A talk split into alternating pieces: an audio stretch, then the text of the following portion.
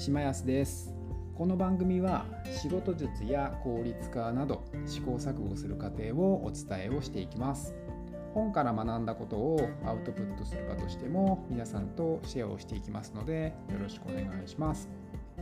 今日は大企業で部長をやっている僕がマネジメントで大切にしていることをお話をします。まあ、まず結論ですけど、もうこれは社長になったつもりでやりましょうということです。まず僕がどんな環境でマネジメントをやってるかをお話しします。大企業の中で今は約10名ほどのデザインの組織を見させてもらっています。過去にはま最大で100人ぐらいの規模の組織を見たりもしてたんですけど基本的にはやることは一緒だと思っています。同じように組織を見ている方マネジメントしている方がいらっしゃったら、まあ、参考になれば嬉しいですそれでは本日も参りましょう。デザインの組織を運営する上で大切にしていることを3つお話をします。デザイナー以外の方にもこれは共通することだと思うので、まあ、ぜひデザイナーの方以外にも聞いていただけると嬉しいです。まず1つ目なんですけど、えーミッション、ビジョンをですね、まあ、明確にしましょうということです。チームとしてどのように事業に貢献するのか、まあ、そのためにどんなことを注力してやっていこうよ、それを実現するんだよっていうところを、えー、まあ、まずは決めましょうということです。おそらく、まあ、その事業自体には何かしらの目標、数値的なところとかが、まあ、設定されてると思うんですよね。ただ、チーム単位とかだと、まあこれ結構設定されてないケースが多いなと感じます。例えば、まあ、富士山に登るとすると、そのために、まあ、靴を買ったりとか、まあ、洋服買ったりとか、まあ、準備をしますよね。小さい山からなんかちょっとこう登ってみようとか。で、まあ、おそらく授業の目標目的目標っていうのは、まあ、富士山に登るぞという、まあ、その大目的みたいなものがあってそれに対してじゃあ靴をまず買いましょうとか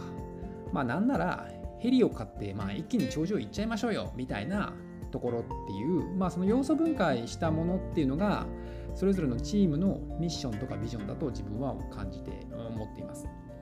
でまあこれがあると、まあ、例えば何か意思決定する際に、まあ、判断がしやすくなるんですよね。我々は例えばもう本当にヘリコプターを買って富士山に行こうとしてるんだからじゃあまずはじゃあちょっとヘリコプター買えるところに行きましょうとかまず靴は買わないという選択、まあ、その靴は買わないという選択肢がこうなんですかねできるというか選択ができるんですよね。であの結構その仕事って何かをやらない判断ですることが多いなと思っていてまあそういった判断がそのミッションビジョンがあると、まあ、やりやすくなります。で、まあ、そしてそのこれらはですねできるだけミッションビジョンってメンバーを巻き込んで納得感がある形に仕上げるのが大切だと思ってます。まあ、例えばさっきの例で言うと富士山に登るぞって言った時にじゃあヘリ買いに行きましょうっていうのは、まあ、一般的には富士山に行きましょうっていうのはきっと山を登るっていうところだと思うのでヘリを買うっていうのは多分納得感がないと思うんですよね。なんでメンバーの皆さんとかがきちんとああなるほどじゃあ一緒に靴を買いに行きましょうというふうに、まあ、納得感を持って取り組めるものっていうのをできるだけメンバーの方を巻き込んであの仕上げるというのが大切だと思います。で2つ目が事業とスキルのバランスを大切にするということです。まあ、デザイナーってなんかこう営業の方とかと違ってなんか事業が成長しているから万歳っていうふうには、まあ、なかなかなりにくいんですよね。で、まあ、例えばこんなスキルが身についたなんか自身の成長が実感できたことみたいなものが、まあ、モチベーションになるっていうケースが一定数、まあ、全員ではないと思うんですけどあると思っていて。でこれはデザイナーとか、まあ、エンジニアもそうですかね、まあ、あるあるなのかなと思ってます。でデザインの場合とかって例えばトレンドがあったりとかもうその最新のツールとかなんかフレームワークとかまあそういうのを使って結構効率的に進めるのがまあ良いと思ってます。でそれをまあ一人でやるよりもなんかチーム全員が同じように使える方が生産力が上がるんですよね。で3つ目が手段がゴールにならないようにするということを気をつけてます。まあ、例えば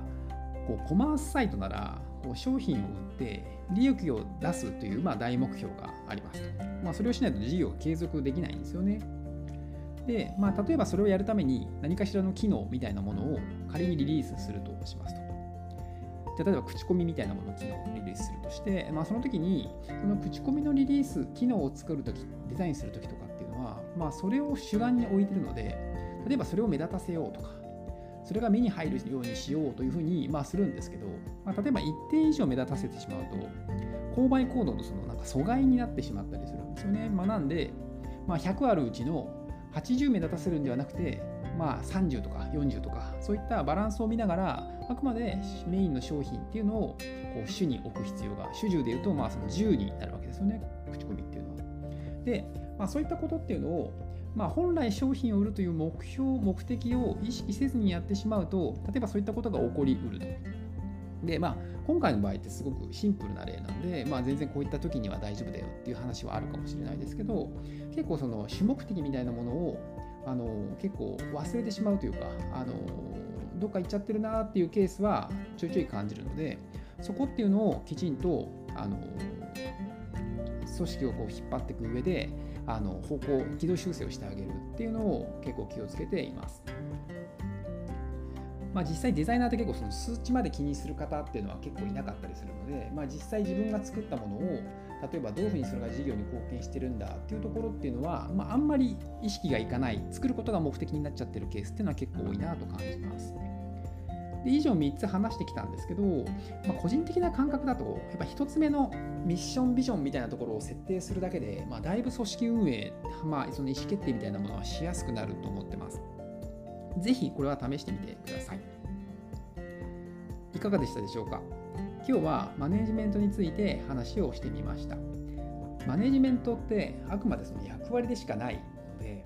なんか別にそのどっちが偉いよとか、どっちが偉くないよっていう話ではないと思ってます。ただ、その事業、その成果へのコミットメントみたいなものっていうのは、まあ、多かれ少なかれ求められるので、そこに関してはチームとしてきちんと一定以上成果が、まあ、出す必要があるかなと思ってます。なんかまあ、利己的というよりは利他的な精神が求められるというか。で、まあ、そのために自分自身もすごい試行錯誤してるんですけど、現段階で大切にしていることを今日はお話ししました。この番組では日々皆さんの役に立つ情報をもう配信していきますので、引き続き聞いていただけると嬉しいです。それではまた。